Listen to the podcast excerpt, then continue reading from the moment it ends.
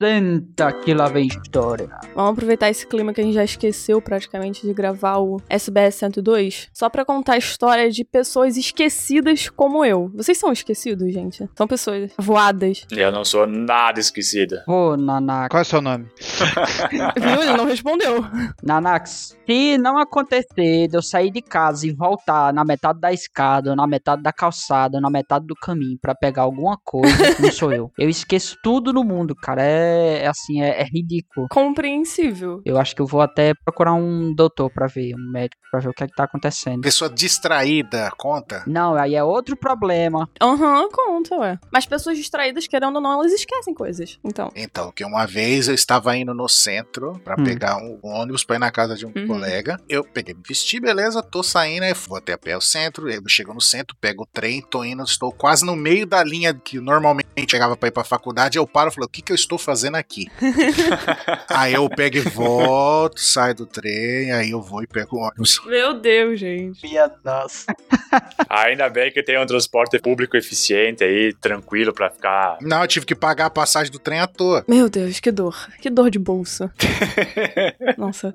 Nossa. Eu sou velho. nesse nível, só que um pouquinho pior. Ah, Isso foi uma coisa que aconteceu hoje. Nossa senhora. Eu fui com a minha mãe pro banco pra tirar um dinheirinho de uns cartões que a gente nunca tinha usado. Hã. Opa! É, minha mãe sortuda foi lá e bloqueou o cartão na primeira tentativa. Não me pergunta Boa. como ela conseguiu fazer isso, mas ela conseguiu. Com uma tentativa. Olha, Com uma tentativa só, ela bloqueou o cartão. Ou seja, ela já tinha errado outras vezes antes. É, deve ter sido ou aquela máquina robô lá já tava se revoltando contra a gente. Pode ser A também. gente ficou lá pra desbloquear o cartão dela umas três horas no banco. Foi horrível. Odeio esperar também, então foi uma tortura. E tudo bem. Banco só é ligeiro pra cobrar. Só, só um parênteses, eu- uma vez que eu bloqueei o cartão, aí eu- você vai desbloquear, né? O cara do banco fala assim: Ah, qual foi o motivo do bloqueio? Eu falei, eu errei. Né?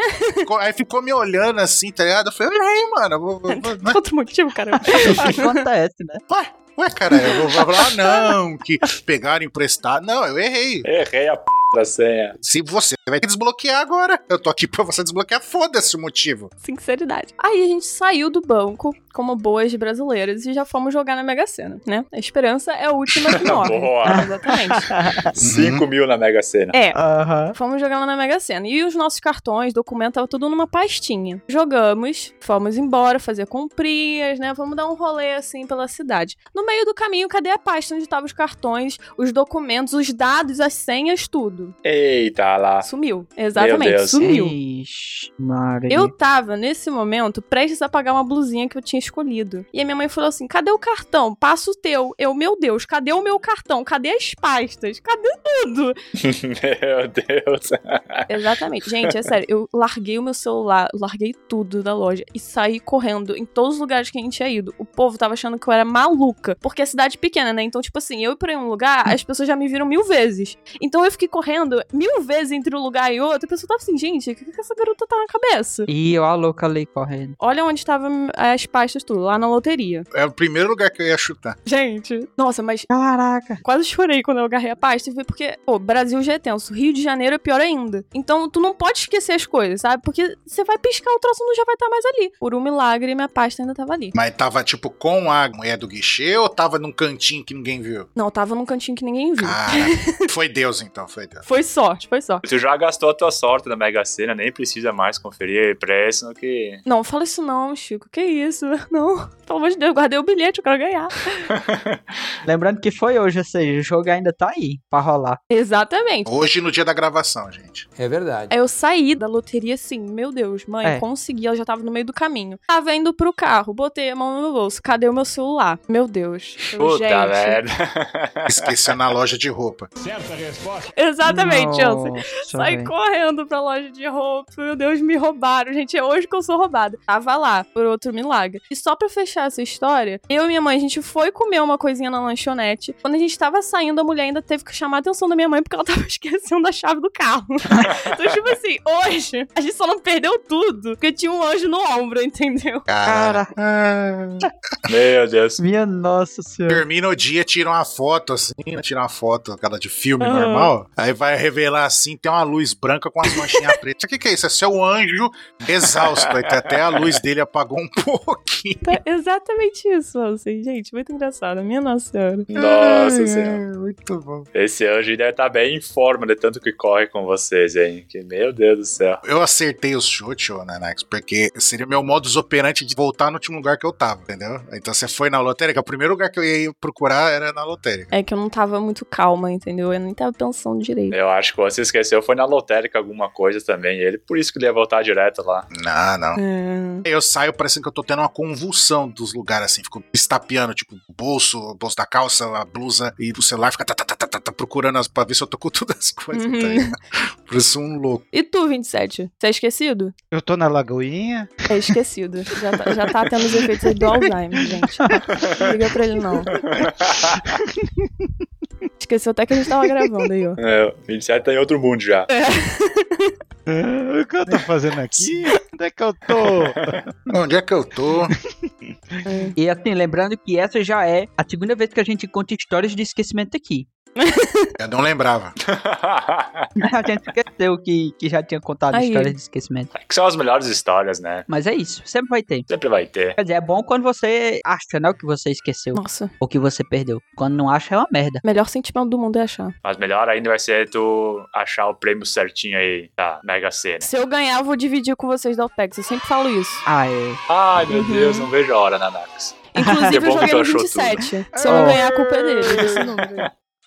Vai ser sorteado 23 vezes 27. É. Nanak, se você Hum. possibilitar que a OPEC se reúna em uma só cidade, em um só local, no mesmo horário, eu já tô feliz demais. Então, pode deixar que eu banco. Se eu ganhar, eu banco. Vou bancar esse rolê. Beleza. Então, gente, vamos torcer aí pra Nanax. Aí você marca também uma festa de aniversário, né, Nax? Pro Durval, né? Que ele nunca tem, O coitado. Durval Vim, é, exato.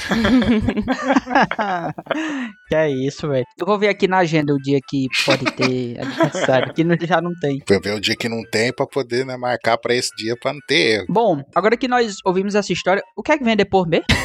que eu esqueci. Ah, os e-mails. E-mails! Se você não quiser ouvir os e-mails, pule para 26 minutos e 21 segundos.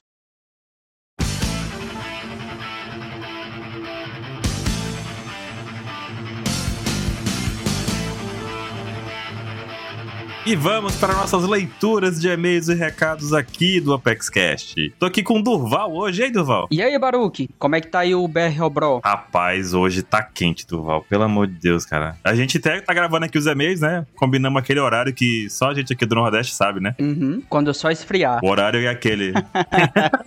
o pior é que tu mandou mensagem, bora? É bora. Bora. Tá na hora mesmo. Parece que tu adivinhou quando. O triste é que assim, o sol esfriar nessa época aqui é só você não pegar uma doença de pele instantânea na hora que sai na rua. é o sol frio, é isso. Continua 30 graus, né? Mudou nada. Continua, não. E assim, o melhor presente possível pra uma época dessa é o ar-condicionado queimar, que foi o que aconteceu comigo ontem. Nossa senhora. Meu Deus. Aí você fez alguma coisa pro universo, viu? O universo tá te cobrando aí. Cara, tristeza. Eu acho que a central não aguentou o calor. Deve ter derretido ali o motor ali, o- É possível. derreteu ali a parte do motor do lado de fora da casa que pega sol. Eu quero ver do pessoal do Nordeste que escuta o ApexCast nos comentários falando se eles sabem qual é a hora uhum. que o sol esfria aqui pro Nordeste. Uhum. Porque tem esse horário. é- todo mundo conhece esse horário, não tem perigo. É, exatamente. É que nem o horário no norte, que é eu vou depois da chuva. Tem esse horário lá. Depois da chuva. É. Perfeito.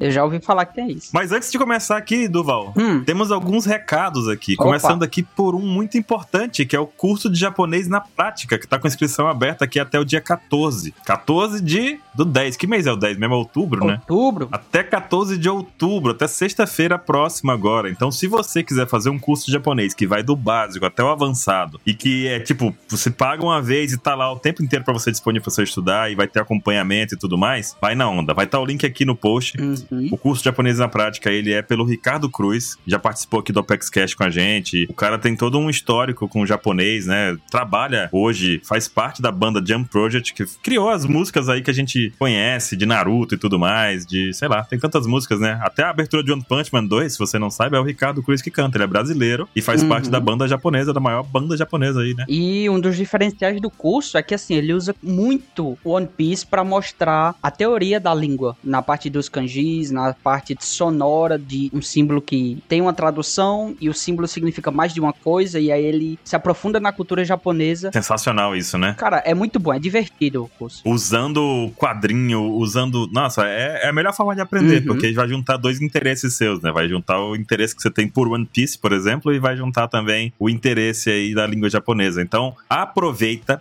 Essa turma, ela não dura pra sempre, ela abre de vez em quando, acho que você abre duas vezes por ano, geralmente. Então essa aqui talvez seja a última abertura desse ano aqui, se você quiser fazer esse curso. E não perde essa oportunidade, não. Isso o ano de 2022. 2022, Isso. pra quem tá ouvindo aí em 2050, Exatamente. já não dá mais. Talvez tenha tem que esperar a próxima turma aí, gente. E as vagas também são limitadas, como sempre. Então, corre lá, se inscreve, vai que vale a pena. A gente já anuncia que esse curso há muito tempo e não é à toa, né? Porque a gente recebe muito feedback da galera que faz o curso, inclusive do próprio Ricardo, né? Fala, ó, a galera veio aqui pela OPEX tá assistindo aula aqui de One Piece. Cara, sensacional. É isso aí. Outro recadinho que nós temos aqui também, Duval, é sobre o Spotify, né, Duval? Uhum. Pessoal, a gente posta o OpexCast no site, mas a gente posta também em agregadores de podcast, principalmente no Spotify. Então, a gente quer aqui pedir pra vocês que vão lá dar uma força pra gente, entrem lá no canal da OPEX no Spotify, deem cinco estrelinhas, sigam a gente, que isso vai ajudar muito, muito, e a gente também vai saber o que é que vocês estão achando do nosso conteúdo aqui. Além dos comentários, é claro, que vocês podem fazer lá no site. E mandando e-mail pra gente, né? Sem dúvida. Inclusive, Durval, tá ligado que a gente chegou aí a terceiro lugar no top podcast de Spotify, né? Terceiro lugar, cara. É, macho. Na nossa categoria ali, estamos em terceiro lugar. Meu amigo, não é brincadeira não, Durval. Terceiro lugar e a gente tá mantendo, viu? Não é só, ah, chegou, Chegou e em terceiro, caiu, tá lá. né? Não, estamos até aí em terceiro lugar. Tamo subindo. É isso aí. Meu amigo... Coisa boa. Se o pessoal continuar dando estrelinha pra gente lá, ouvindo e compartilhando pelo Spotify, logo a gente vai alcançar mais pessoas, atingir novos públicos aí, otakus, né? Uhum. Isso aí, espalhar a palavra do Oda. Então é isso. Pra mais Exatamente, pessoas, nossa é. religião. É isso aí. Mas Duval, bora pros e-mails de hoje. Se você quiser ter seu e-mail lido aqui pra gente, quiser enviar uma fanart sobre o cast passado, alguma coisa que a gente disse, comentar a sua opinião sobre, discorda, concorda, não importa, Uhum. manda pra contato arroba onepcx.com.br e a gente vai ler aqui. Se não for aqui, vai ser Lendo Pedrinhas, parte 2, em que a gente faz aquele resumão ali dos e-mails que mandaram que a gente não conseguiu ler agora, né? A gente tem o Ouvindo Pedrinhas, que o pessoal manda o áudio, e a gente normalmente é no fim do ano. E tem também o Lendo Pedrinhas, que a Isso. gente lendo esses e-mails que a gente não conseguiu mo- colocar aqui, mas a gente queria muito apresentar pra vocês. Porque é muita teoria boa, é muita mensagem boa. Cara, tem uma pasta cheia, né, Duval? Pois é, daqui a pouco a gente já vai postar pra segunda parte. Procura aí a primeira que foi muito boa. Foi muito bom mesmo. Então, começando aqui pelo Raul Santos, ele mandou um e-mail que o título é História e One Piece. Ele tá aqui mostrando a relação com a história real e One Piece, que é uma coisa que o Oda faz demais, demais, demais, demais. E por mais que a gente veja o tanto de coisa que tem relação com a vida real, sempre vai ter mais. Tudo que o Raul Santos mostrou aqui, grande parte eu não conhecia, inclusive, Baru. E aí, ouçam só. Olha aí. Salve na Camas da OPEX! Quero previamente agradecer e parabenizá-los pelo incrível trabalho e conteúdo que vocês entregam com extrema qualidade e paixão. É isso aí, Raul. A gente que agradece vocês mandarem o e-mail e estão aqui com a gente e é de fã pra fã. Com certeza. Admiro muito vocês pelo respeito à obra e a coragem de se posicionar, sobretudo em um tempo em que, como dizia Bertolt Brecht, temos que defender o óbvio. É, cara, às vezes o óbvio é preciso ser dito, né? É verdade. Tomei coragem de enviar esse e-mail enquanto ouvi o cast sobre sistemas políticos em One Piece, que está incrível. Botei em caixa alta. Não, mas ficou sensacional, Duval. Puta merda, fala a verdade. Ficou, velho. O pessoal do SciCast ali, o André e o Guaxa, sensacional. Cara, aprendi muito. Eu tava lá querendo contribuir, mas eu tava mais como ouvinte, vou confessar aqui pra vocês. Porque tava um assunto massa e eu aprendi bastante coisa lá, viu? Eu também, viu? Muito bom. Agora vamos para a apresentação. Me chamo Raul, tenho 35 anos e moro em Volta Redonda, Rio de Janeiro, conhecida como Cidade do Aço, o berço da Revolução Industrial Brasileira. Aí já é a primeira informação que eu não sabia. Eu estudei sobre a Revolução Industrial Brasileira, mas eu Também não, não. sabia que o berço era Volta Redonda no Rio de Janeiro. Não sabia disso também. Informação, já começou aqui com informação. E aí ele continua: sou professor professor de História da Rede Pública de Ensino e faço mestrado sobre luta pela terra no Rio de Janeiro durante a década de 1980. Sempre que posso, insiro One Piece Massa. em minhas aulas. Por exemplo, ao abordar a expansão napoleônica, citei o nome do nosso querido LOL para falar de duas batalhas em que Napoleão foi derrotado. E aqui minha cabeça explodiu. As batalhas são Trafalgar e Waterloo, que é Waterloo, ou seja, o nome do LOL é, são as duas batalhas da derrota de Napoleão. Tu sabia disso, Baruque? Eu, isso aqui foi loucura. Massa, né? Sabia disso, eu sabia. Isso aqui pra mim foi massa demais, velho. Tem vários exemplos. Ele continua aqui. Mês passado usei o Buster Call para propor uma reflexão sobre os ataques e retaliações imperialistas na história, a exemplo do pós-revolução no Haiti. E aí ele manda um anexo aqui sobre a relação entre o Buster Call, lá de O'Hara, com o Haiti. A gente vai já ler ele. E vamos colocar também lá esse e-mail lá pra você ler também na descrição desse Uhum. cast aqui. Então, Essa entrem lá imagem no que ele site, vão na publicação, tá lá no- nos conteúdos relacionados. É bom, ver a garoti, é bom ver a garotada sorrindo ao perceber que dá pra aprender e se divertir com One Piece. Aí, bora. Tem até a ver também com o curso Olha de, aí. de japonês, né? Então, exatamente. A melhor coisa do mundo é você aprender com algo que você gosta, né? Uhum. Então, eh, cara, dá pra relacionar com tudo. Com linguística, com história, com geografia, com política, tudo. Tá. One Piece é a perfeição. Fui influenciado pelo Hakir da Rainha, escrito por Elisa, sobre as possíveis referências para Nika e Joy Boy, um verdadeiro primor. Olha aí, rapaz. E aí surge uma questão. Nika é uma das grafias para a deidade grega da vitória. É aquela estatueta que fica na palma da mão da estátua mais famosa da deusa Atena. Aí eu fui lá procurar a imagem também. Eu nem tinha percebido essa deidade na mão de Atena. E aí eu vi que uma das grafias é Nike, terminado com E A deusa da vitória. que é a deusa da vitória, e a outra que ele falou aqui é a Nika. Ela também vem gravada nas medalhas dos Jogos Olímpicos. Tem um episódio histórico, a Revolta de Nika, que ocorreu em Constantinopla no ano de 532. Essa revolta deflagrou quando dois grupos populares rivais, que faziam intensa oposição ao autoritarismo do imperador Constantino, se uniram ao verem seus líderes condenados à morte pelo mesmo imperador. Essa união gerou uma revolta com grande apoio popular e uma vez que conseguiram atrapalhar as ações de Constantino, a população revoltada gritou: "Nica, Nica, Nica", que é vitória. Que massa, né, velho? Rapaz. Que loucura, velho. Muito massa. E já começou a explodir um bocado de teorias aqui em minha cabeça sobre rivais se juntando, inclusive já aconteceu algumas vezes em One Piece de rivais se juntarem pra ganhar alguém, né? E um ano mesmo é um exemplo disso. Com certeza. que foi o nascimento de Nika, né? E aí ele pergunta: será que Oda tirou alguma inspiração daí ou será mero acaso? O que acham? Então, Tu acha, Baruch, que foi acaso? Foi coincidência? Cara, Oda não trabalha com acasos do Val. É que nem falar que aqui hoje Não tá é, quente. cara. Não é um acaso, não. É o que a gente espera, né? Oda não trabalha com esse negócio de acaso, não. é Quase uma lei, cara. O o Oda ele estuda muito pra fazer a obra dele, então pode até ter alguns acasos, mas algo grande como esse aqui, eu acho bem provável que seja um acaso. Tenho planos de criar conteúdo sobre história, política e One Piece. Seria algo como uma peça de história. Ó, o trocadilhozinho aí. One Piece, uma peça de história. Olha só. Entendemos aqui a referência. Capitão América agora tá vibrando aqui. Ai, velho. Eu entendi a referência. Ainda estou trabalhando no nome. Já, já foi, pô. É isso aí. Já definiu agora aí. Quando definir, Como assim tô trabalhando no nome do Val?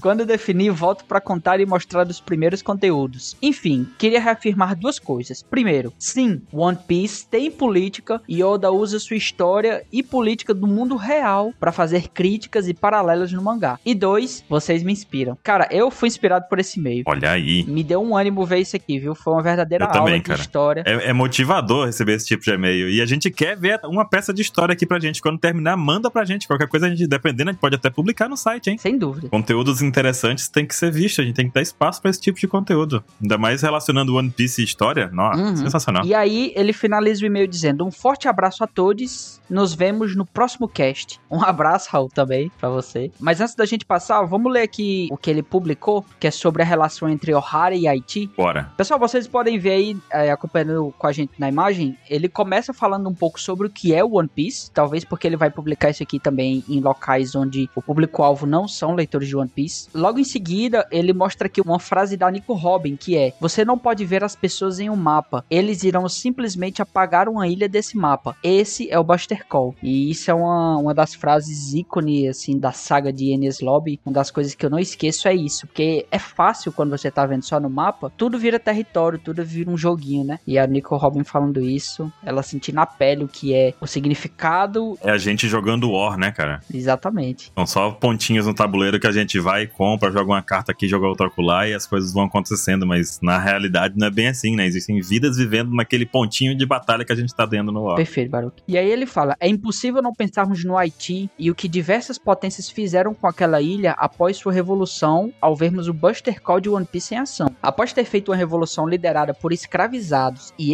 ex-escravizados, o Haiti se tornou o primeiro país com a revolta de escravos vitoriosa desde a antiguidade, fundando uma república. Por isso, os países colonizadores resolveram destruir a ilha, para que a valentia dos ex-escravizados não servisse de exemplo ou incentivo para outras revoltas do tipo. Rapaz, também não sabia dessas coisas, não. Não sabia, cara. Esse aqui foi outro descobrimento, viu, velho? E assim, a imagem aqui, é- parece que o Oda viu essa imagem quando ele desenhou os navios chegando em Ohara, do Buster Call. Tá, e ele continua aqui. Não é à toa que as grandes economias do comércio internacional, que usavam o trabalho escravo para acumulação de capital, tenham feito tantos esforços, em primeiro lugar, para manter isolado um país onde os negros, com seus próprios métodos de organização e luta, tenham conquistado sua liberdade e independência. Essa ideia apavorava a elite senhorial branca. Por outro lado, também não é à toa que os países imperialistas tenham intervido econômica e militarmente no Haiti após a Revolução, submetendo os haitianos aos horrores do imperialismo, justamente para evitar o desenvolvimento de um país com a poderosa herança da luta negra pela libertação. E aí, isso aqui é uma frase de Miguel Gonçalves no. Eu aan- acho que é o livro 230 anos da Revolução do Haiti, o imperialismo e o Haiti, 230 anos após a Revolução, são duas obras. Muito bom. Fica aí a referência pra quem quiser, né? Continuar essa pesquisa, Uhum. esse estudo aí também. É interessante. Com certeza. Então, assim, o, o que eu entendi aqui disso é que seria um grande exemplo. Assim como O'Hara seria um grande exemplo de estudo e conhecimento da verdade. No caso ali do Haiti, era um exemplo de libertação e de que os escravos, ex-escravos, poderiam conseguir liberdade. E aí eles usaram todos os esforços para acabar com isso de uma vez. Destruíram a ilha para que outros grupos de escravos não é, se metessem a besta, entre aspas, Não fizesse o mesmo, né? de fazer o mesmo. Exato. Para dificultar a libertação. Cara, e é recente, Duval.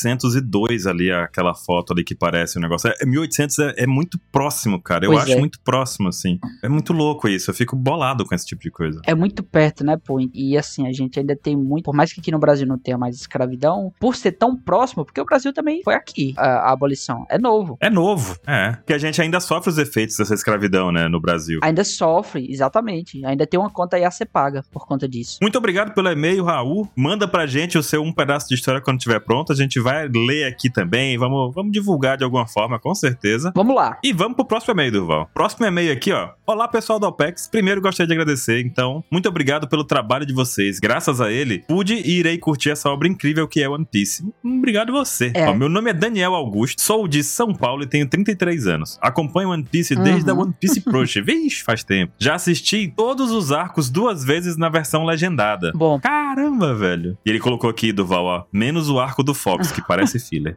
É verdade. É verdade. cara, eu fiquei triste porque isso aí não é filha. Eu sempre achei que fosse. Tem um volume inteiro, né, cara? É foda. Porque eu comecei pelo anime também. Então, só descobri depois que era oficial Uhum. quando eu fui pro mangá. Quando eu entrei na OPEX. Tristeza. E ele continua aqui, ó. E uma vez todos os fillers, duas vezes ou mais, a fortaleza naval que poderia ser oficial. Não é? Concordo demais, velho. É, tem uns fillers que são Uhum. bons, cara. Tem, tem uns fillers que são legais.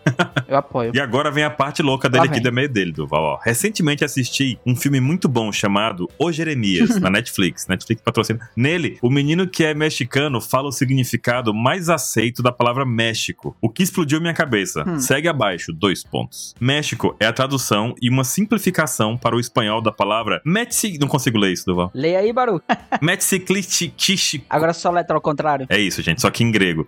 O nome no qual os astecas chamavam a capital. O significado é o centro da lua, pois Metzli é lua e Chiclitz é o centro e Co é o lugar. Algumas teorias afirmam que o verdadeiro significado da palavra México é umbigo da lua. Umbigo da lua. Dia 25 de junho de 2016. Qual a origem dos nomes dos países da América Latina? Aí ele colocou aqui, é um artigo da BBC. Então, se você procurar por qual a origem dos nomes Isso da América aí. Latina, você vai encontrar pela BBC. A referência, eu vou deixar no link no post se eu lembrar. Acho que eu lembro. Qualquer coisa a gente bota nos comentários lá. Se eu não colocar, bota no comentário. É isso aí, boa ideia. Como o México é uma das referências de Skypiea, como citado no texto da Malu, linkando a referência Centro da Lua México, como uma possível origem desses povos de asas, também é a partir deste arco que temos a possibilidade da exploração fora do planeta. Verdade. Que é lá no Clover Uhum. aparecem as planetinhas orbitando no mundo de One Piece, né? Uns- Isso. umas bolotinhas, umas luas, né? Onde é apresentado o objetivo final do Enel, a Lua, onde possivelmente há os segredos da história dos povos antigos de Skypiea, os Xandias, os Birkas e os Lunarianos. Referência ao livro Eram os Astronautas? Cara, a gente discutiu isso recentemente, no último Pauta Secreta, e isso foi lançado ontem, inclusive segunda-feira, sobre o capítulo 1062. Hum. Eu não gostaria, Duval, que a gente tivesse as explicações do mundo de One Piece vindo de alienígenas, igual o Boruto.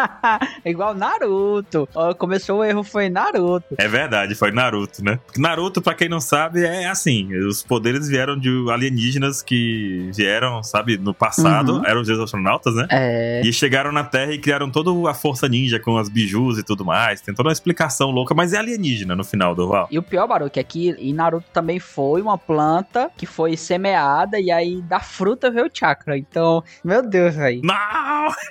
tá falando que a Akuma no Mi vem da Nossa, fruta? Eu também espero que não, viu? Que semeou. Não, não, não, não. Meu Deus do céu. Olha, É bom o Oda não andar muito com o Kishimoto, viu? Daniel, tomara que você esteja errado. Mas adorei essa referência aí do Uhum. umbigo da lua, de- da palavra Inclusive- México e tal. Cara, que incrível isso. Eu não sabia também. Inclusive tem o, o- a história de capa do Enel, que é ele explorando a Lua, né? Então ele saiu do México, que seria o centro da Lua, que é Caipira, pra Lua em si. Será que é outra casa de Oda? É verdade. É verdade. Cara, Oda não trabalha com É a isso casa aí. dos Duval. Mas fica aí, ó. Eram deuses astronautas? É, A Akuma no Mi eram astronautas? os Nossa Tenubitas eram senhora, astronautas? os não, caras véi. usam capacete astronauta, Duval. Não, não. Vamos parar por aqui. Chega, chega. Vamos pro SBS. Vou voltar pra lá, porque, né? Aqui eu faço tudo. Eu tô lá, corro pra cá, agora eu volto pra lá. Vou menos tomar um cafezinho aqui. Ave Maria. É isso aí. Até mais, pessoal. Bom cast pra vocês, gente. Até mais. Ah, Valeu! Vai lá, corre lá que já tá o 27 gritando aí, ó. Show! Até mais.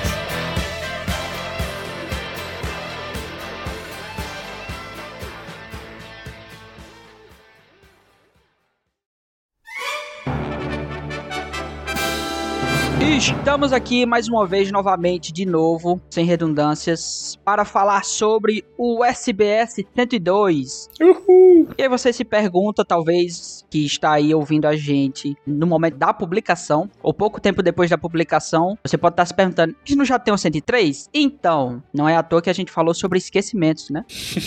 Não. Logo, logo a gente vai lançar o 103, mas hoje 102 é o volume Momento Crucial. A gente vai falar sobre o SBS. E, cara, tem muita coisa boa, eu acho. Tem muita coisa ruim, com certeza. Com certeza. Mas vamos começar do começo, né? Primeiro ponto aqui é falar de quem está aqui comigo. Hoje eu tenho aqui a incrível Nanax. Eu, na verdade, não sou a Nanax, eu sou a Horimiki, que perguntou nesse SBS o que todo mundo queria saber. De nada. Hum. Ficou aí o- a dúvida. Eu não lembro quem é a Horimiki, o que ela perguntou. Pô, tá, tá meio ruim de memória hoje, hein, Durval? Não, tá legal. Depois temos o 27. Oi, Oi. Oi, 27. oi, onde? Ânimo aí, 27. Cadê? Onde? O 27 esqueceu de recarregar as energias hoje. Que e-mail? Onde que lê e-mail, gente? Eu não sei, tô perdido. O e-mail ainda tá aí, 27. O e-mail já foi. Ah,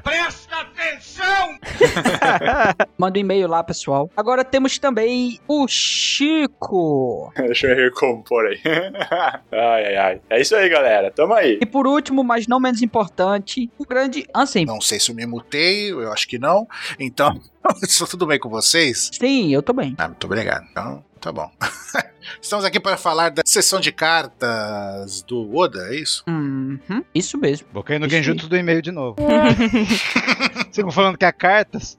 Bom, aqui na primeira página, nós temos aqui a capa. Que essa capa, puta merda, que, que capa massa, velho. Eu gostei demais. Mas eu quero saber de vocês, o que é que vocês acharam dessa capa aqui? É a capa vulga chamada As Asas dos Reis dos Piratas, né? Hum, Aí a gente foi uma capa muito reveladora que mostrou a aura verde do Cabalterman da Espada do Zoro Uhum. e as chamas azuis do Sandy. As chamas azuis do Santi. E aí temos um ca... e temos aí um morenaço King colorido, que até agora não vimos no anime. Modelo. uhum. É, se bem que aí na Lindão. capa ele não tá parecendo moreno, né? Tá da mesma cor do Zoro. Oda racista. What? no anime vão fazer ele branco, Ansem? Vai, né? A Robin, deixar a Robin branca.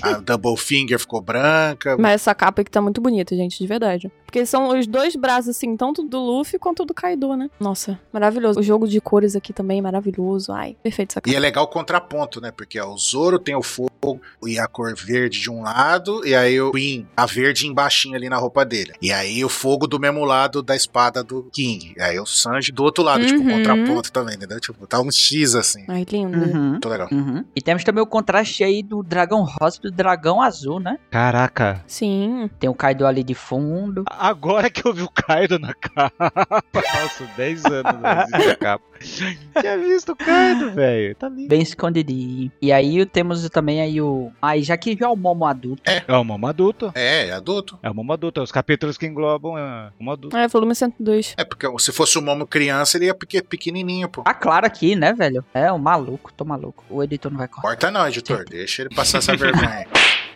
Dois pra passar na vergonha. Até o final do cast, a gente, todo mundo passou vergonha.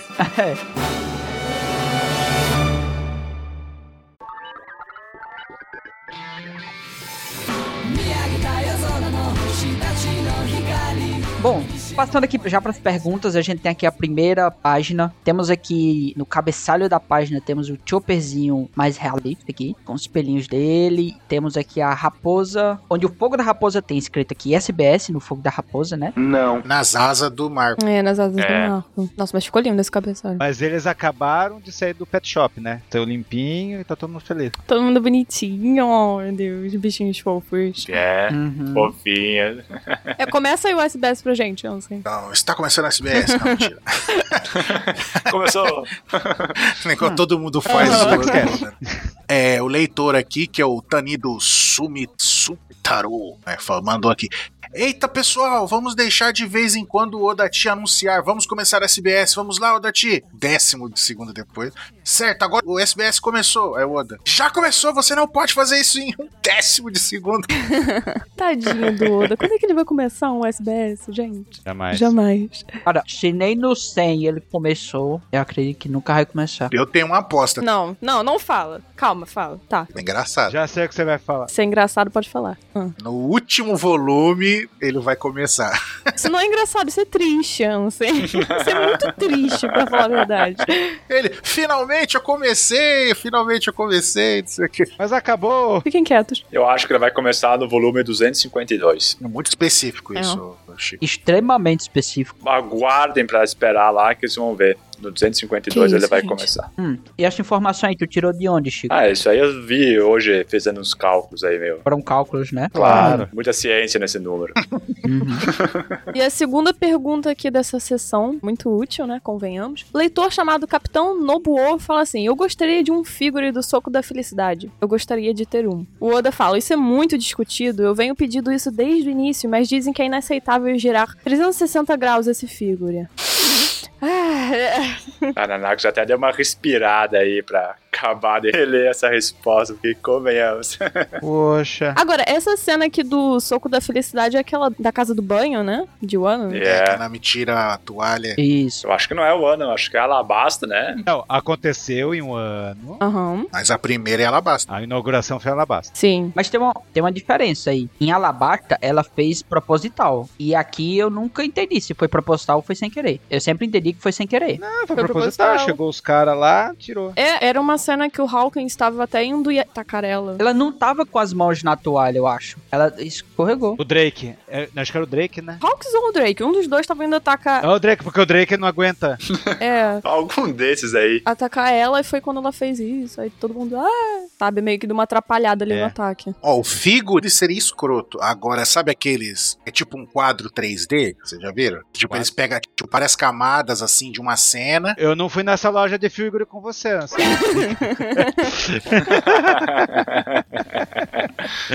Deixa quieto, assim, né? Se explica muito. Ah, não, eu já desisti de explicar. né? Eu não fui nessa aí, não. Puru, puru, puru, puru, puru, puru, puru. Lê a próxima pergunta aí pra gente. A próxima pergunta é do senhor Taisei. Nossa, Que na verdade tem seis anos de idade, então não é um senhor, não. gente, tá aí seis vencendo na vida com seis anos de idade, caramba. Pois é, eu acho que ele escreveu à mão, mandou aí porque tem toda uma figura aí, um gráfico, como se fosse escrito à mão. E a pergunta dele é o seguinte: Se Luffy, Kid e LOL jogassem pedra, papel, tesoura, quem Hum. ganharia? Seria o Luffy porque ele pode ver o futuro? Eu acho que essa é uma pergunta muito interessante, principalmente pra quem tem 6 anos de idade e pra quem tem mais também, porque eu sempre me perguntei algo assim também.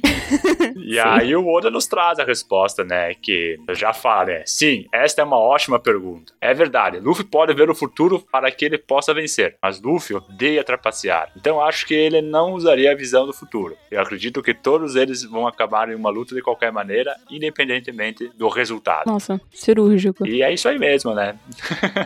cirúrgico. Muito boa a resposta. Ele conhece bem os personagens dele. Você viu que do ladinho é, o Oda deixou do jeito que a criança escreve. Uhum. Daí ele fez uma tecla SAP pra gente Uhum. na CBS. Na tradução, né?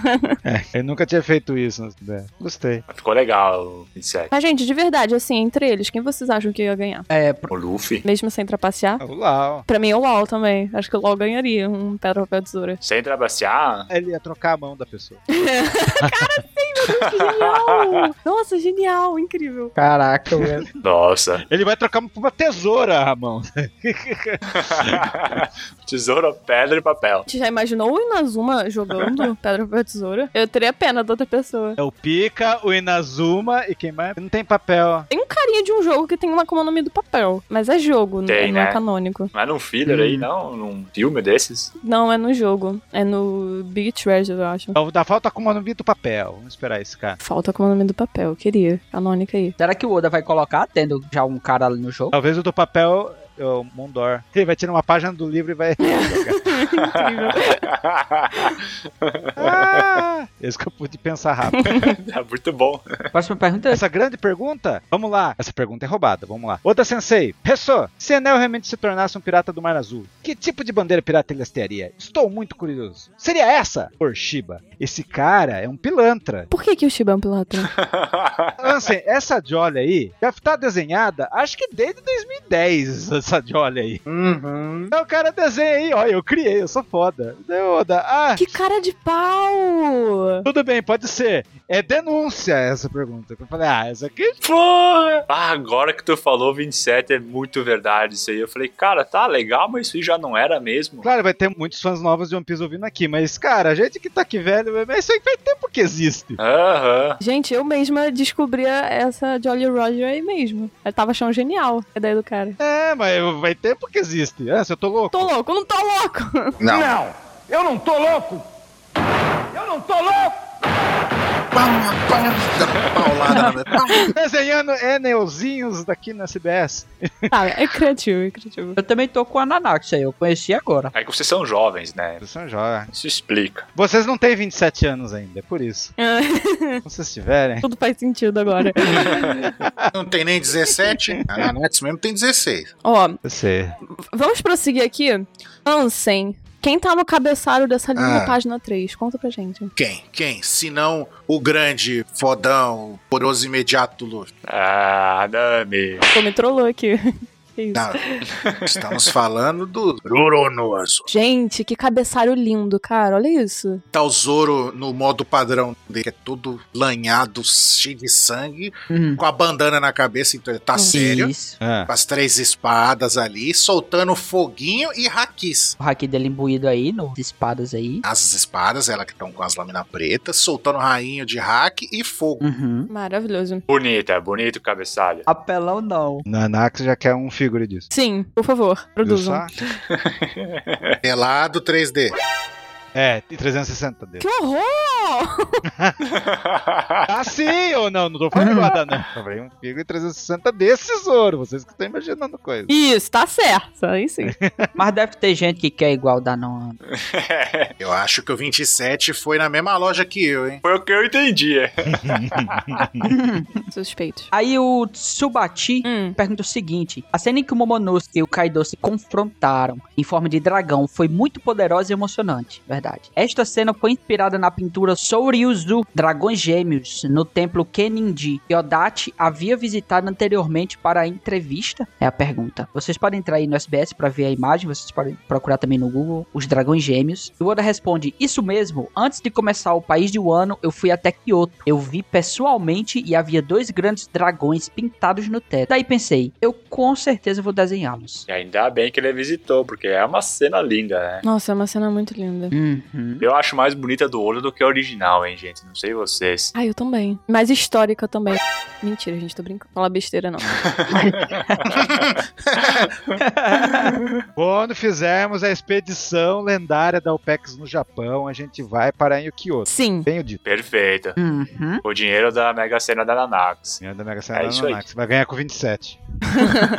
Ô, 27, tu que já foi lá no Japão. É. Qual lugar, assim, você acha que tem mais, assim, inspiração do Oda pra One Piece lá do Japão? Kumamoto, cidade dele lá. Ah, é, né? Pô, vamos visitar, gente. Temos que visitar. Vamos lá, vai ser lá a festa do aniversário do Duval. O trem principal que passa em Kyoto, eu passei na frente de Kyoto. Uhum. Meu, é monumental a estação de Kyoto. É Nossa. Gigante. Você só vê lá de longe al- algumas torres japonesas meio feudais, assim. Você fala, nossa, que vontade de ir. Deve ser um lugar muito lindo. É em Kyoto que tem a- aquele castelo da tela do Rio lá? É Kyoto, né? Pode ser Ou é Kyoto, Tóquio? mas tem vários castelos lá. Nagoya tem castelo. Mas sabe qual que eu tô falando, né? Eu sei, eu sei. Como eu não parei em Kyoto, não desci da estação, Uhum. eu não sei dizer. Eu achei a do Rio, a de Nagoya parece a do Rio. Mas enfim. Ai, que lindo, gente. Eu Quero muito visitar. Eu também. Inclusive, tem uma cena em One Piece, que é aquela cena do Luffy segurando o raio, indo atacar o, o Kaido, que se vocês pesquisarem, gente, tem muito a ver com essa pintura aqui. Eu não sei se estou viajando, mas é a pintura do Gustavo Doré, Destruição do Leviatã. Se vocês quiserem, vocês pesquisam aí pra ver, porque é idêntica à cena do Luffy indo atingir um raio, assim, no Kaido. Ou eu tô viajando mesmo. Vou procurar, porque eu não conheço. Destruição Mas do Leviatã. Depois vocês dão uma olhada. Tô vendo. Parece muito, não parece? Uhum. É inspirado, com certeza. É o momento Oda. O Oda entrou nessa imagem e tirou o Luffy. Ai, t- nossa, tomara, porque é muito linda essa imagem. Ansem, lê pra gente aí, na próxima perguntinha. A próxima perguntinha aqui, o leitor diz: Como que o Frank dorme? Por nascido no dia do ano novo. Opa! Extremamente relevante essa pergunta.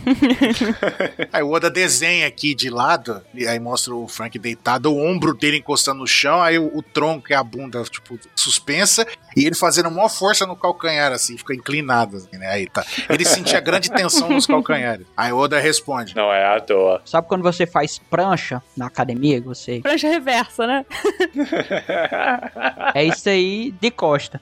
Aí o Oda fala aqui, ó. Aqui está a ilustração clara Ele dá risada. Isso é totalmente funcional. Frank pode colocar almofadas na nuca e nos quadris. E São chamados de airbags do Frank, que faz dormir confortavelmente em qualquer lugar. Aí ele desenha o Frank deitado, tipo um colchãozinho mole, assim, ele deitado em cima. Ai, que confortável. Num colchão inflável. Imagina eu na CCXP com isso.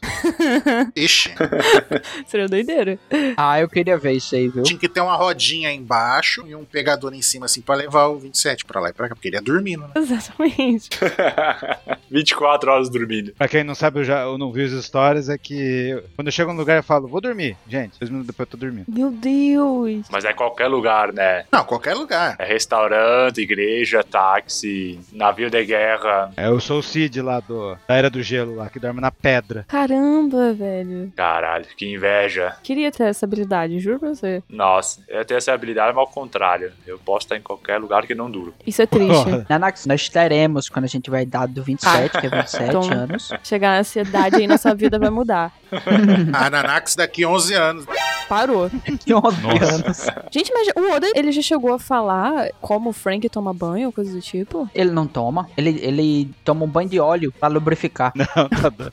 Tem, tem um SBS de quantos banhos a turma toma. Agora eu não vou lembrar. Ah, volta e meia ele toma um banho. Mas ele não falou que é com água. Ah, nossa. Genial. Genial. Tomar banho com álcool isopropílico. Porque eu sempre fiquei me perguntando como é que será que o Frank toma ba- banho com essas bugigangas toda aqui, né? Deve ter uma mãozinha, é. Ele tem a mãozinha, né? Uma mangueira que sai em algum lugar. Caraca, bizarro. Uma mangueira. Bora. Nossa senhora. Não, não, não, não complica. É, o legal é que ele não só projetou uma cama pra ele, como ele embutiu a cama dentro dele. É, então. Ó, o Frank toma banho a cada três dias. Tá bom, uma média boa. Que? No inverno tá bom. Três dias. Gente, Três dias. Três dias. ah, velho. Imagina o cheiro. Tô brincando, enfim, vamos lá. Hum. O Zoro toma uma vez por semana! É, é, O Zoro? é. O Zoro deve feder muito mais, porque o Frank, ele deve, é, ele deve feder a óleo, ferro e ferrugem. O Zoro, ele é cheiroso naturalmente. Aguenta, Nanax. Ele não precisa do banho. ele treina 18 horas por É. dia. Aham. Enfim, vamos, vamos passar pra próxima pergunta, ó. O Taka-Taka, dedo médio, tá vendo? né? Entenderam a indireta aqui. Ele pergunta assim, as linhas no braço do Frank são pelos? E o Oda falou, são pelos. Gente, caramba, são pelos. Os risquinhos. Tem pelo no metal. Os risquinhos na estrela ali. Cara, eu tive que ler essa pergunta umas 5 vezes. Mas o, que, o Oda tá falando do quê? Do bracinho? Não, ele tá falando do lugar da estrela ali, velho. Do metal. É, tem um monte de risquinho. Uhum. É, nasce pelo no metal do Frank. É ferrugem isso aí. Não é. Pior que eu- você vai ver lá no time skip quando eles voltam e, e vê o, esse desenho do Frank, realmente ele faz os risquinhos. que merda. Que, que bosta. Puta. Nossa, tem, tem pelo no metal, gente. Pelo amor de Deus, que isso. Pelo no metal, é. É, não tem pelo em ovo, mas em metal tem. Caraca, velho. Não, velho, não. Palmas. Ai, meu Deus do céu. Será que é o Apo Metal? O Apo Metal permite isso? Não. Palmas, cara. Essa foi foda. Não tem pelo em ovo, mas no metal tem. É muito bom, velho. Metal Gear! Metal Gear. Nano Machines. Agora, outra pergunta é interessante. Hum. Banana, então. É, Bugou. Era pra alguém ler? Foi pego no contrapé. Uma nova pergunta, então fala. Ah, ah, eu vou. eu.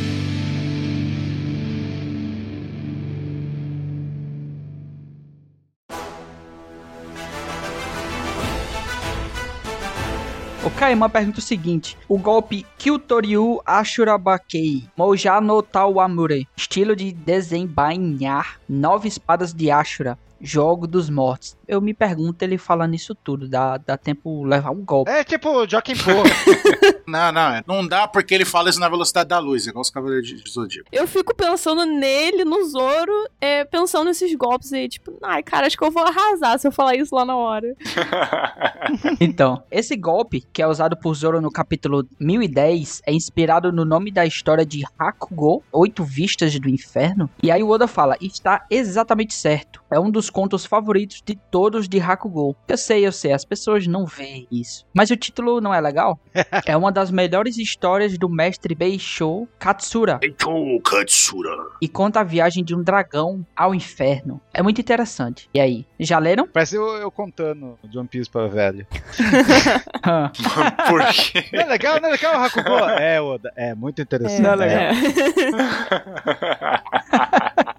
Muito bom, sim, nota 2. É, exatamente. É muito interessante isso mesmo, porque olha só o que ele fala: conta a viagem de um Hum. dragão ao inferno. E o Zoro utiliza esse golpe no Kaido. Então é como se o Kaido estivesse visitando ali o inferno, né? Com o poder da Enma. É, já que ele é o Asura, o rei do inferno. Ai, incrível. Adorei. Eu nunca li esse Hakugo, não. Parece ser bem interessante. Coitado do Kaido. Eu acho que isso aí é inspirado lá nos Círculos do Inferno, só que a versão japonesa deve ser do negócio. Hum. É, porque na versão ocidental, o inferno tem nove partes, não oito. Oito. Se acha- Entendi. vocês estão achando ruim, reclama com o Dante Alighieri, que escreveu a Divina Comédia, não comigo. É que um dos infernos é aqui no Brasil. O Brasil é uma camada do inferno, isso é fato. É. Só não sei qual. Ah, a pior de todos. Ó, aqui nessa página 4 a gente tem outro cabeçalho também muito criativo, que é o Kumadori, né? Fazendo a sua típica pose, que é lindo. Yui, yui, minha mãezinha. É, só faltou esse barulho aí. Olho do cabelo. E 27, lê essa primeira pergunta pra gente. Vamos lá. Nossa, essa pergunta é boa, hein? Hum. Opa, é, tem uma teoria aí, hein? É a pergunta feita pelo Padaria de Brinquedo. Era esse o nome? Oda Sensei, é só, todo mundo gosta de Skype, né? Tá com um pedacinho do céu quem vê. Eu sempre tive um nariz que fica mais comprido cada vez que eu conto uma mentira, mas nunca conseguirá crescer tanto quanto o do Sop. Meu marido Olha favorito. só. Sua chipa. o- Olha só. Então, por favor, diga-me. O comprimento do top 5 dos seus maiores narizes e comprimento do nariz do Sop. Por favor, me diga. Encerrando as dúvidas. Os caras tentaram de gente nariguda. Eu tava esperando todo esse tempo por essa pergunta. Muito boa. Eu também. Nossa. Vamos lá. E daí o Oda responde. Tô vendo. Ai, meu Deus. 27, antes de tu responder, velho, o Oda, ele usou mais da metade da página pra responder isso, mas ele não usa um décimo pra responder uma coisa que realmente seja algo que vai dá na história. Exato. Pelos no braço metálico do Frank. Pois é. Nossa, velho. Só que daí, eu, eu creio eu que se o padaria de brincando, ele mandou a lista dele do que ele achava. Uhum. Mas daí então o Oda responde: Estou vendo, você mencionou muitos personagens de nariz longo, mas acho que vou deixar de fora o Tenguyama Hitetsu Hum. Uhum. e a tribo do gigante. Uhum. Essa pergunta foi bem Uhum. especulada na época. Falei, ah, por que, que o Tengu não entrou nessa lista? É verdade. Várias teorias. Quem tá no mangá já sabe. Agora eu não sei se eu te conto esse spoiler, mas enfim. É, o Baruque, Maldito Baruque. É, o Baruch é o maldito, tá, gente? ele levantou isso na época. A gente falou, hum, tem coisa aí, mas, mas a gente não ficou ainda com 100% de certeza. Quando revelou aí, Baruque, você estava certo. Maldito. Mas como é que tá esse top aí? Maldito. Daí o Oda mostrou todos os narigudos que ele acha, né? Tamanho do Sop, tá o Arlong, tá o Mondor, mas daí tá lá. Então vamos lá. O quinto lugar, quem tá em quinto lugar? O Caco, o girafão lá. Girafão. Em seguida, em quarto lugar, é o do Sop. O Sop ficou, eh, ficou Sandy, então. Ah, Você sabe qual que é a diferença do nariz do Caco e do Sop? Ah. Partinha redonda da ponta do nariz do Sop. então, é, o Sop ele vai, vai roubando né, um pouquinho assim, por causa da pontinha. Então ele roubou. É, então, não sei se vocês vão lembrar, tem um SBS que pergunta qual que tem o nariz maior. Aí ele falou, vamos ver. Aí eles colocam lado a lado assim, aí o Zop ganha por causa da partinha redonda. Ah, muito bom, muito bom. Bem lembrado. É verdade, eu lembro disso aí. Você le- Vocês lembram, né? Aham. Uhum. Vai muito tempo isso daí. Vai, vai continua, desculpa. Então, daí. Hum, infelizmente. Afinal, há uma diferença de altura e o rosto não é comparável Uhum. aos rostos grandes. O nariz do Sop tem 13 centímetros. Ninguém perguntou, mas tudo bem. O padaria de brinquedo perguntou. É, então. Só ele, no mundo todinho, só ele. Quantos centímetros ele tem, Nanax? 13 centímetros. 13? Vamos lá, é. 13. E o terceiro lugar ficou com a Catarina Devon. O segundo lugar é do Arlong. E o campeão da nariz comprido é Vasco Shot. Ó, o Vasco campeão. Finalmente, né? Nisso ele ganhou. Finalmente. Muito bom. Nossa. Nossa, eu não tava esperando essa Caraca. piada. Vinda do 27, eu não tava esperando. Eu nem entendo a piada direito, mas que fez efeito, então tá bom. E daí? O mundo é um lugar vasto. Será que alguém vai aparecer e quebrar esse Será? recorde? Ó. Vai, né? Hum. Vai, né? Ele acabou de entregar. O Oda tá prometendo um cara mais narigudo ainda, É hein? Será? Quem que será que vai ser? Essa É. é, a Zunisha. Zunisha. É, errado não tá, né? Meu Deus, verdade, Zunisha. Agora que eu entendi. Se fosse um elefante normal, já ganhava, né? Mas ainda é gigante. Uhum. O Vegapunk podia quebrar esse recorde. Não, mas, mas eu sei, eu calculei aqui o tamanho. Calculou. Chico, próxima pergunta é incrível. É, muito incrível. Do senhor leitor Sanadashi. Sanada. É o alter ego aí do, Lá vem. alter ego do Oda. Uhum. Eu quero ser o retentor da Onami. Então você poderia me dar um dos grandes kibidangos que a Nami tem pendurado no seu peito? Aí o Oda responde: Ah, esse não é o Sanada-kun. Você quer o kibidango, né? O peito da mas vá pra casa, homem. Podia ir mesmo pra casa, né? Esse desgraçado. Vai-se embora. É um desgraçado, cara. Nossa. Caraca, é muito Stalker esse Sanada, né? Os caras só pensam nisso, velho. Eu acho que é o Oda, mas. Eu acho que Sanada deve ser algum anagrama pra Oda. Só pode, Jesus. cara. Uhum. Acho que dá pra pular essa pergunta, não precisamos ficar muito nela, não, hein? É a pergunta padrão de putaria que o Oda sempre coloca, né? Tem que ter. Não, é a cota É. Sanada do mano. Do SBS, exatamente. Cota Sanada do mangá, né? É pra garantir que a Associação de Pais e Mestres vão continuar odiando o Oda. Exatamente, falou tudo igual.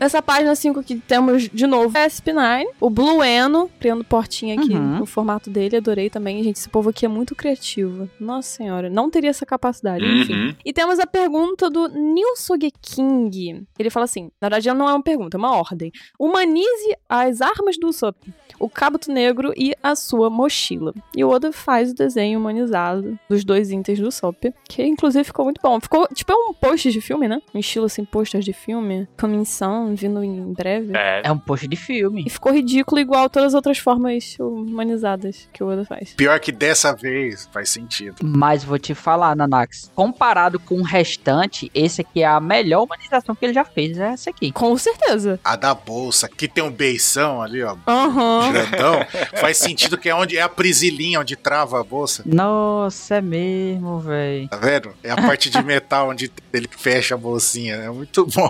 Meu Deus, agora Agora que eu reparei nisso. Caraca. E o cabuto é o cabelo do outro ali, né? Que tem o formato. É, o cabelo do outro é, é os chifrinhos lá do. do- É o chifrinho. O cinto parece aquela bolinha ali. Eu tô achando que o Oda vai criar um cara com Akuma no Mi que vai humanizar as coisas. Já pensou? Caraca, isso é Imagina incrível. Que legal, cara. Uhum. Caraca, que loucura, velho. O Oda já tá tendo um arsenal, que nem a da Bonnie, que já desenhou que, eh, como os chapéus de palha vão Uhum. ficar velhos Uhum. e tal. E já sabe Uhum. quando você é criança, então. Hum, cara, você mandou uma Vai muito boa, saber. Vincent. Tomara que isso aconteça. Caraca, velho, vai ser massa, viu? Quando a Bonnie transformar algum dos Mugiwara em velho, a gente vai saber se o futuro deles vai ser bom ou ruim, né? É, exatamente. Por que, é que vocês estão falando da Bonnie, hein? É verdade, não sei o que vocês A estão falando gente dela. gosta. É, eu gosto dela, é. qual que eu falo? Ah, então tá bom. Não, mas então, imagina um combo de poderes. Ia ser engraçado, né? Tipo, pega três personagens, a Bacará, a Perona, aí a Bonnie, transforma alguém em velho, por exemplo. Aí ah, fica velho, aí a Bacará usa o poder da sorte, aí vai ficar o futuro que deu certo, aí o cara fica bonitão. Aí a Perona usa o fantasminha, aí fica zoado, fica o futuro que deu errado, tá ligado? Será que mudaria? Aparência, assim, combinando o poder das três. Nossa senhora, fazer uma fusão ali da. Tour de Akuma no Mi. É, combo de, de frutas. Tu foi longe, viu? Essa pergunta aí pode ser pro Enem já. Mas não, não vai, porque o Oda não responde, né? Ele só responde putaria. Pro Enem. Ah, pro Enem. Ansa em 2022. É. É, 2022. É mais fácil do que o Oden responder isso aí.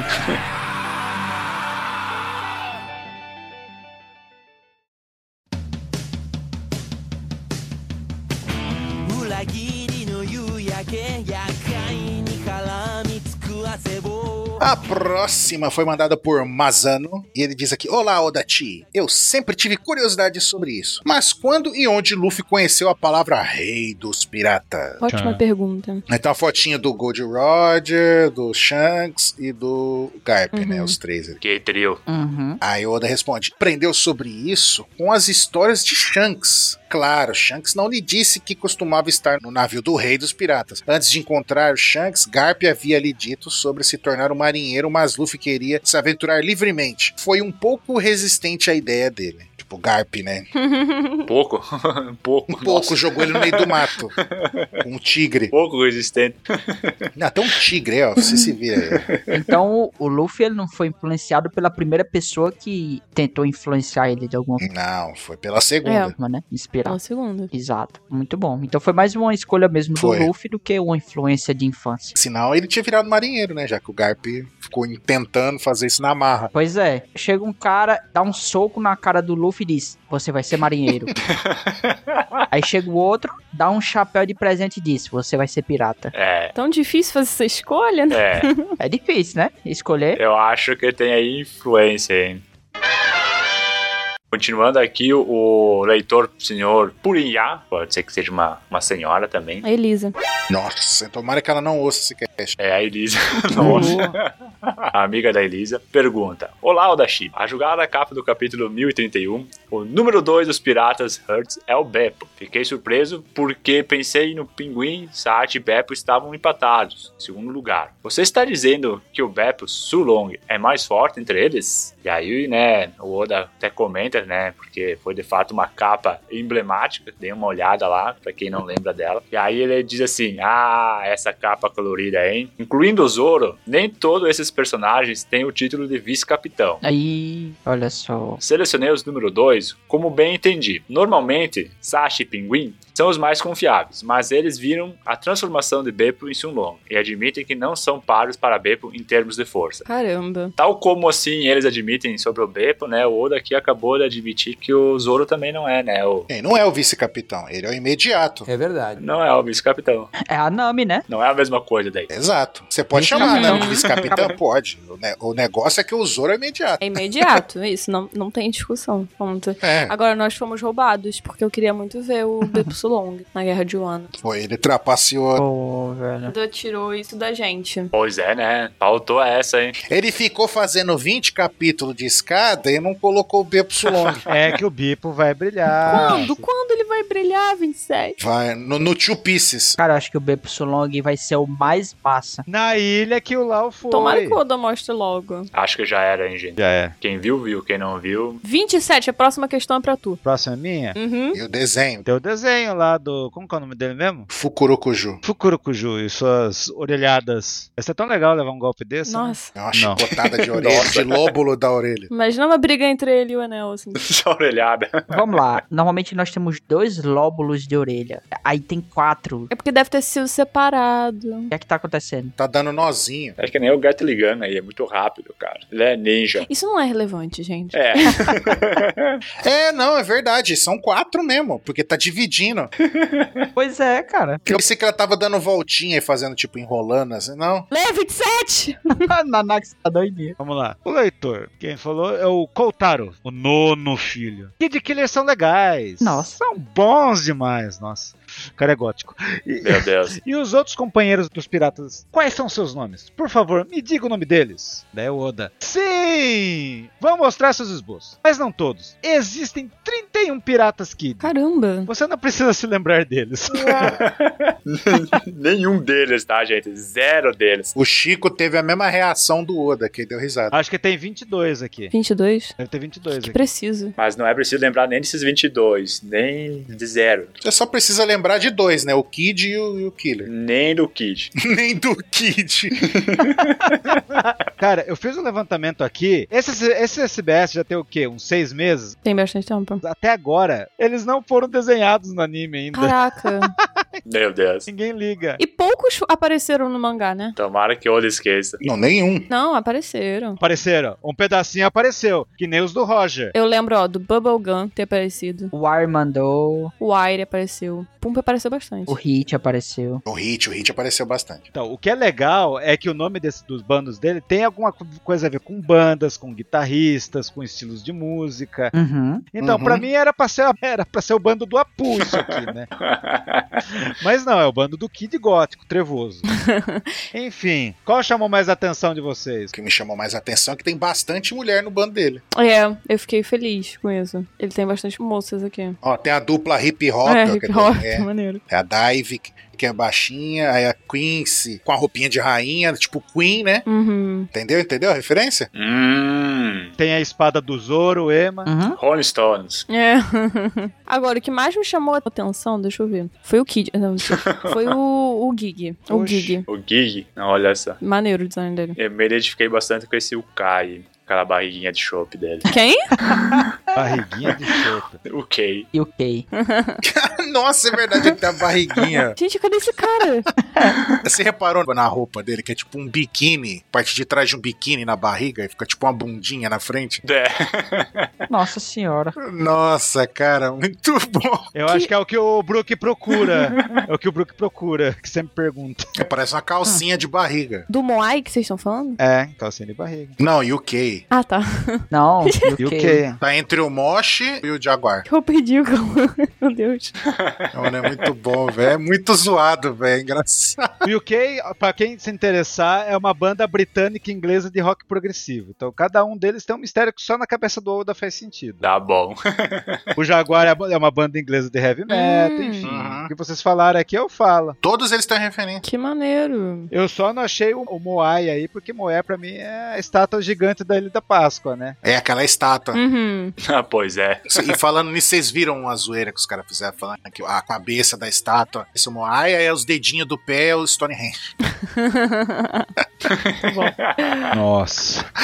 Ai, ai, velho. velho. Enfim, esse é o grande bando do Kid. Não, mas o bando do Kish tem mais meu respeito, porque tem referências. Maneiro. Gostei bastante. É bem rico, assim. Ou seja, o bando do Kid é melhor que ele, né? Bem, Vamos virar a página e já esquecer de todo mundo, porque orientação do Oda, né? Porque o Oda pediu pra gente esquecer. E aí nós temos na próxima página o Chopper. E a sua amiguinha Tristan. E eles estão fazendo ciência. Ela tá parecendo a geninha do, do Tic Teco ali, né? É, o Chopper tá meio. A Genia que casou com a mosca? E o Chopper tá parecendo o Queen. Deixa spoiler. Tá meio alucinado o Chopper. Os dois estão congelando aí. Eu acho que ele tá sob o efeito aí do Queen ainda. Da droga do Queen. Uhum. E eles estão aí fazendo ciência à base de muita fumaça e química e estão bem faceiros. É a química do mal. o Chopper e o, e o Caesar fizeram Breaking Bad. Teria sido uma postagem legal. E aí, a gente começa aqui não com uma pergunta, mas com o Oda falando. Sim, anteriormente eu lhes perguntei suas opiniões sobre as faixas da floração gigante dos peitos da Robin. Que problema que vocês têm com essas faixas? Recebi várias respostas, deixem-me apresentá-las. Você sabe por que que o Oda tá falando isso, né? É o Oda que pede.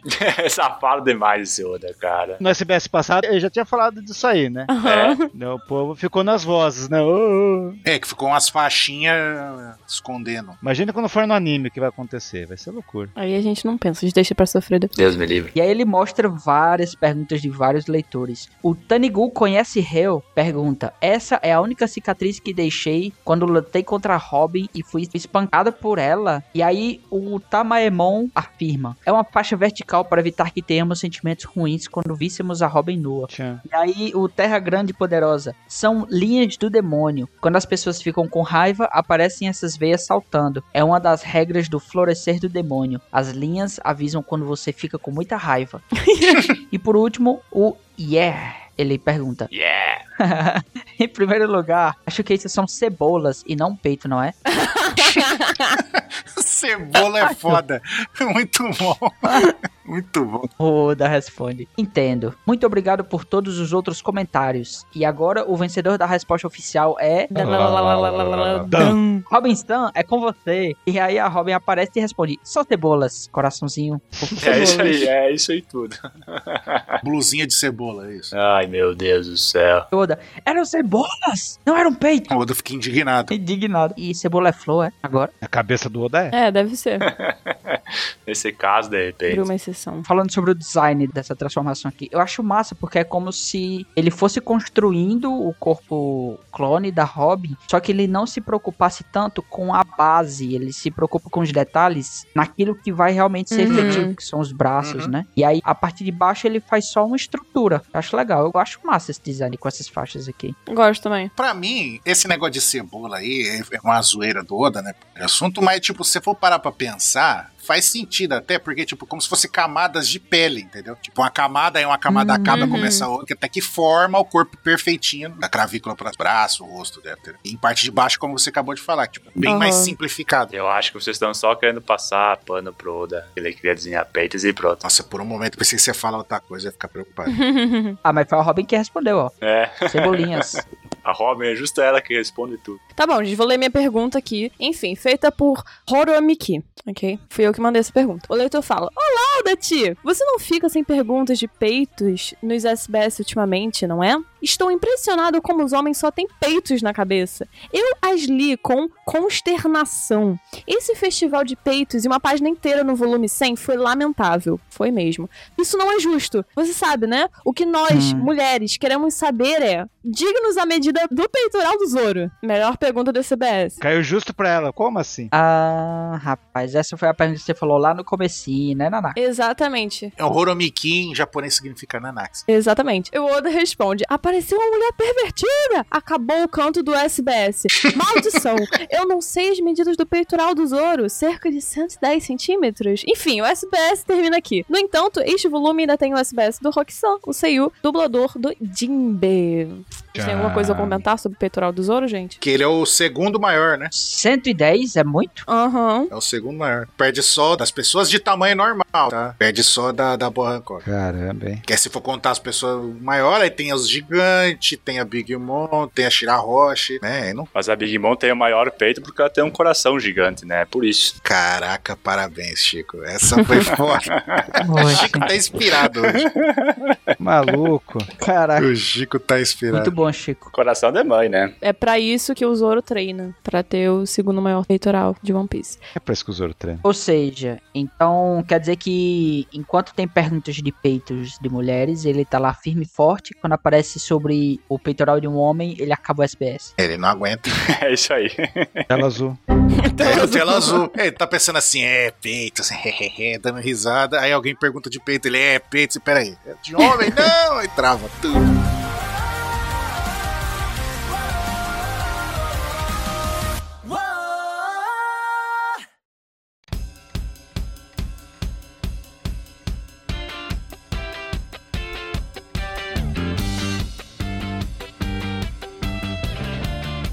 Bom, então, acabou aqui a primeira parte do SBS. Calma, calma, não vou embora agora. A gente tem agora o SBS que é feito pela voz do Jimbe. O Oda tem a cultura de deixar que esses dubladores respondam algumas perguntas pros fãs. A gente tem algumas em volumes anteriores. E aí, agora que o Jimbe entrou, Uhum. a gente vai ter as perguntinhas dele. Exatamente. É isso? Na primeira página aqui a gente tem a fotinha do Hulk e tem também uma fotinha aqui do Jimbe fazendo o SBS com bolhas na água. Uhum. Isso. É, só não é bem uma foto, né?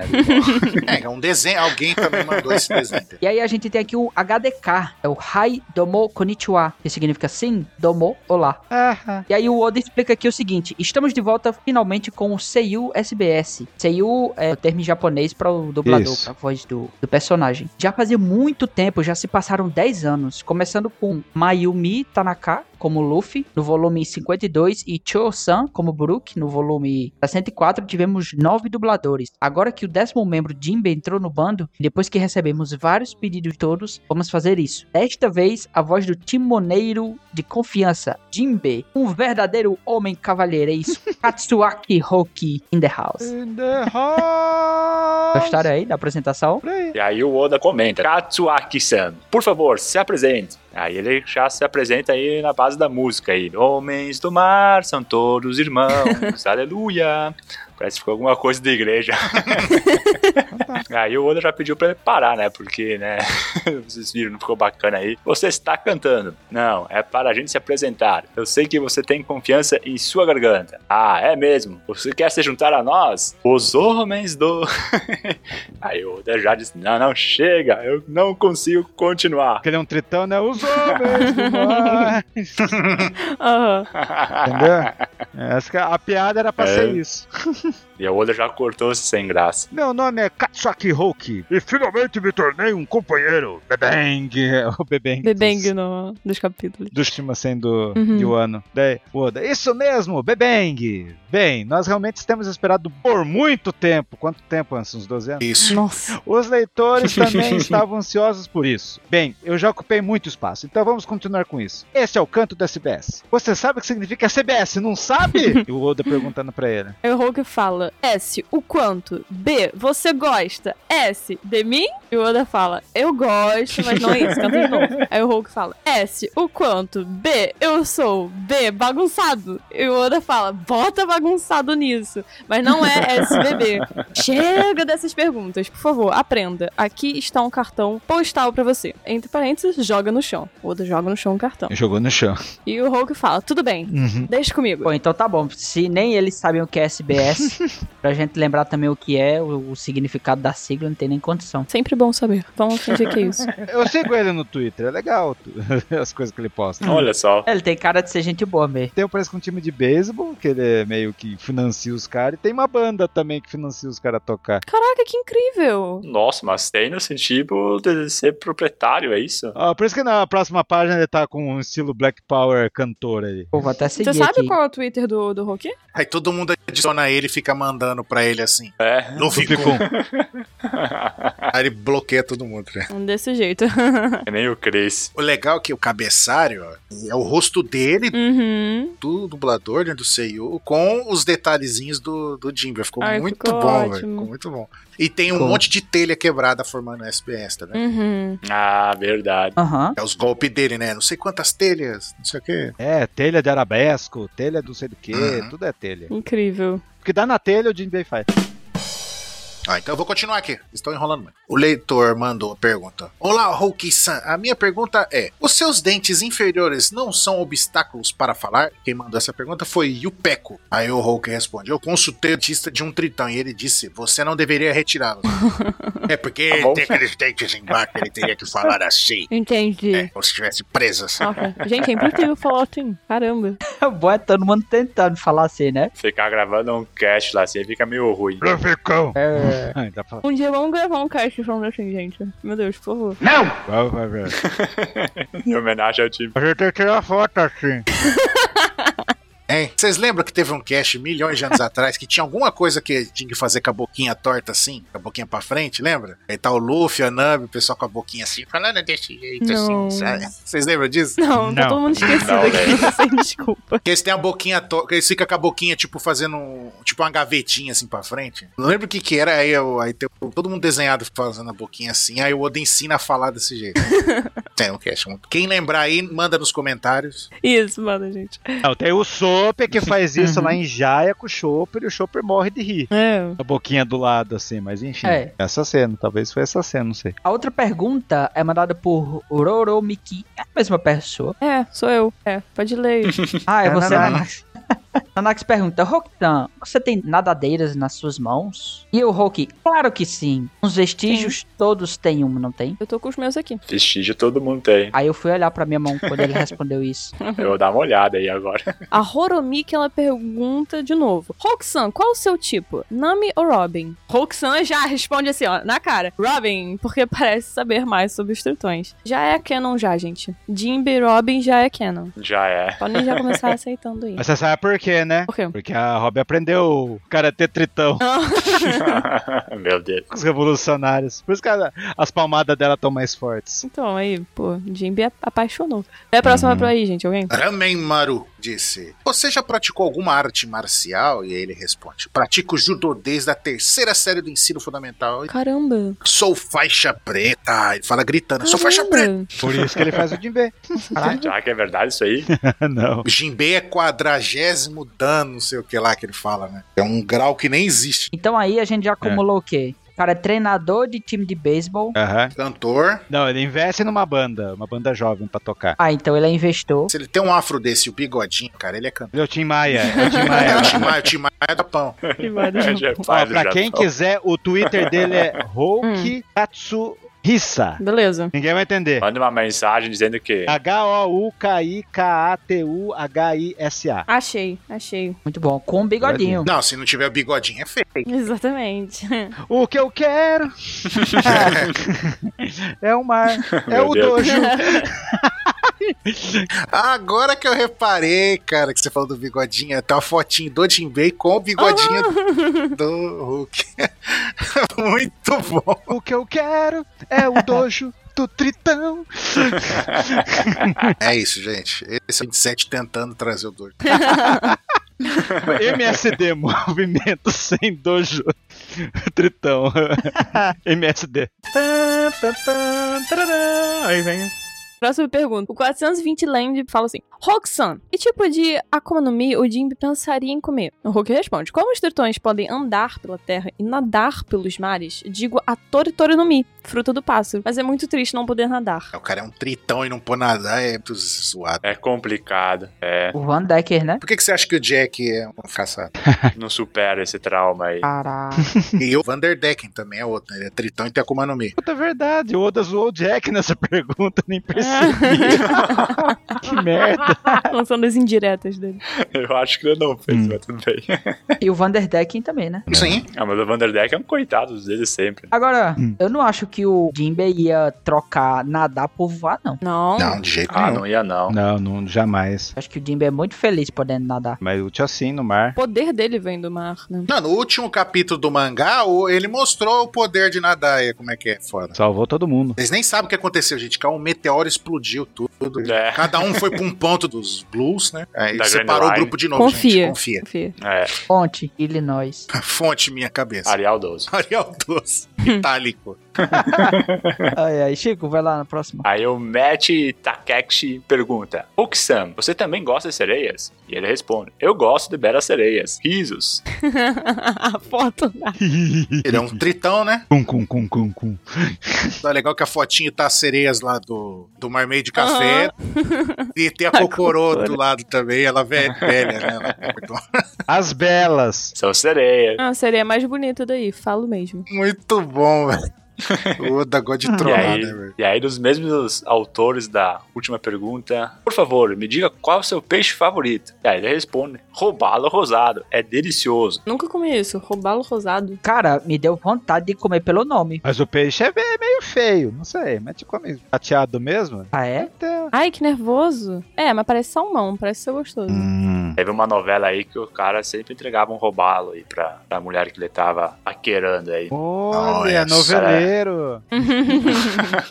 Caraca. Ó, eu já vou falar aqui, ó. Errara Yuta falou: Jinbei ou Moria, qual é mais difícil de dublar? Jinbei, o próprio Jinbei teve várias reviravoltas em sua vida. Lembrando aqui que essa pergunta é porque o dublador do Jinbe foi Uhum. o dublador do Moria. E Se não me engano, o primeiro dublador do Jinbei morreu. Quando começou a empeldar, gravou. E quando o Jinbei apareceu de novo, Já era ele. daí Uhum. já era ele. O cara, o cara Ah, praticamente olha gravou só. só um episódio. É tipo a Big Mom também, não foi algo assim? A Big Mom também. Big Mom, quando o Ruff tava na Ilha dos Tritões lá, ela falou o território. E desafiou ela. E daí, quando, 10 anos depois que chegou o Holy Cake, a mulher não dublou, todo mundo achou estranho, mas daí um ano depois a gente descobriu que ela tava doente. O Roger não foi assim também? Hum, O Roger não. Não, o Roger foi mais recente. O Roger Ah, foi recente. Mas mudou, né? Ele morreu. e o do Roger, se não me engano, o filho dele é o do Barba Negra. Olha Caraca. só. Caraca, que família, hein? Que, É a que família. voz poderosa, hein? Que isso? Olha o spoiler do Rox. Na vida real é, o- é o Gold Roger. Nossa senhora. 27, continue aí pra gente. Próximo aqui é no Yupeco. Yupeco. Desenha de bem Yupecos. sem olhar pra nada. Dessa, acho que ele desenharia melhor que eu. Nossa, gente. Certamente. Isso sou eu olhando três horas, desenhando. É, desenhando por cima É. com folha. Exatamente. Como você descreveria Jinbei em quatro palavras? Por Ikeda. Daí o cara pensou, refletiu, suportando dificuldades, atingindo Nossa. objetivos. Ó, vou, ta- vou tatuar isso no braço. Olha só. Pô, maneiro, maneiro. O sangue deu uma de coach. Muito bom. Mais uma então. Oxan, não pude pegar o pincel porque estava me perguntando se não havia problema em fazer essa pergunta. Foda-se. Negative Hollow! Por O Titi. É, Um, desculpe, tive uma experiência de afogamento no jardim de infância, mesmo sendo um tritão. Imagina um tritão. Isso é derrota mesmo, cara. Aí ele incorporou. Nossa senhora. Nossa O senhora. cara é muito bom. O cara é tritão. É uma coisa que a gente sufocar no ar. Muito bom, velho. E o Otite aqui, ele também perguntou outra coisa. Na verdade, ele pede, por favor, continue suas falas e cenas favoritas do Jinbei. E aí não poderia ser outra, né? O Hulk, ele responde, eu sou o homem que pretende se juntar à tripulação do futuro rei dos piratas. Como é que eu posso me acovardar por um mero Yonkou? Ai, gente. Uh, lendário. brabo, brabíssimo. Velho, é a cena do Jinbei. Ele fala isso, aí a Big Mom disse assim: Ah, é? Pois então você vai ter que escolher. Ou fica ou dá sua vida. Troca. Aí Ela usa lá o stay or life. E falha. Aí ele diz vida, aí não acontece nada. Aí ele fala, solta essa aí, se senta, tira o copinho do, do kimono dele. O e cara entrega. é brabo, gente. Ali foi, foi incrível, cara. O cara É, é, que é, que né? incrível. cena. No Jump Fest lá, todo mundo falou uma frase lá, e daí acho que a, a frase que o Jinbei escolheu é essa. É a frase, é a frase dele. A frase da camiseta dele. É um dos melhores momentos do Jinbei até hoje. e a pergunta seguinte é assim, ó. o Shiba, ele fala... No SBS do volume 99 foi revelado que a especialidade culinária do Jinbei é katsuo no tataki. Tipo de sashimi de atum. Você tem alguma especialidade culinária também? E o Hulk fala: legumes salteados, lamen de legumes. Quando eu era criança, eu mesmo fazia e comia. Olha só, prendado. É. O cara gosta de legumes. é. Uhum. Fiquei pensando, pô, o Jinbei come peixe. Mas aí. Ah, o, o Hat fazia os bolinhos de polvo, takoyaki. Meu Deus, canibalismo. Não, não é canibalismo. Ele não tá comendo outro tritão, ele tá comendo peixe. É verdade. É, a gente come outros mamíferos Sim. também, né? Cara, eu aprendi a comer takoyaki. Você sabe como comer takoyaki? Tem que esperar esfriar um pouco. Porque se você come quente é uma merda. Então, coma num restaurante, espere esfriar e depois coma. É muito bom. Ai, queria comer. Ah, é. Mas tem que ser friozinho. A gente come desesperado lá na Liberdade e o negócio tá pelando, né, Ansem? Sai queimando tudo. Espere esfriar. Essa é a dica do Mr. 27 de hoje. Tá, tá, tá, tá, tá, tá, tá, tá, tá, tá. Pra todas as comidas. É isso. Então, até mais, gente. He-Man. Tá E o Yodi pergunta: Hulk-san, qual é a sua Akuma no Mi? Por favor, me diga. Aí o Hulk-san. A Pupu no Mi, fruta do peito. As pessoas me chamam de puta. Foda isso. Por desmaiarem com a minha flatulência. Meu Deus, gente. A intimidade do Hulk. Irmão do Pum. É ele e o Kaido, né, cara? Aí o que é que o Oda responde? Por isso que ninguém tava com o Jinbei lá na festa lá do ano. Ele Tá tá todo mundo peidando. evitando o cara. Deixaram ele sozinho. Agora tudo faz sentido. Mistério solucionado. Mas Faz sentido. Foi por isso que ele esperou todo mundo ir na frente pra entrar no castelo e ficou lá atrás. E a Robin, pra ser educada, ficou junto. Não, acho que todo mundo foi embora. o Jinbei ficou lá. Muito bom. Prefiro ficar lá na festa, né, com as pessoas. Então, o Oda responde aqui, ó. Sim, obrigado pelo seu árduo trabalho, Hulk-san. E de que diabos você tá falando pupu no mi? Não vou ser derrubado por um peido. Ah, que fedor. Aí o Hulk fala, ah, Oda, ti, não tem pulso. Então é isso, pessoal. Dispensados, vamos para casa. Oda, não me deixe sozinho. Oda É. morrendo. E aí tem a imagem do coração Peidando na frente do lobo. mostrando que não tem É. barulho o peito Ah, dele. incrível. Esses são os mais perigosos. Não, mas é engraçado que tá o, o Corazon, ele se tremendo todo, tá vendo? ah, muito bom. Bom, e com isso terminamos nossas perguntas do SBS 102. Tiveram perguntas relevantes, mas eu acho que a maioria foram curiosidades e besteira, né? É, deu pra se divertir bastante. Espero que vocês tenham gostado. Logo, logo a gente vai fazer a gravação do 103. Olha que tá prometendo, hein, Durval? É, vai ter, vai ter. Vai ter, cara. vai ter. Prometo aqui, hein? prometi aqui. É, Malu, Já. Vou chamar a Malu pra fazer o 103. E é isso, pessoal. Obrigado por virem até aqui. Obrigado a vocês que estão aqui gravando também. É isso aí, então. Mandem suas mensagens finais. Valeu. Até a próxima. Fedor. Pupu no Mi, hein? Quem é que foi? Quem tá com a mão amarela? Pode olhar aí. Nossa tá com a mão senhora, amarela, quem hein? foi que peidou aí? Imitando Roxanne. Tô vendo isso, hein? Chegou até aqui na minha casa, credo, gente. Até mais, valeu! Tão Então, podre. Falou! Valeu! Dia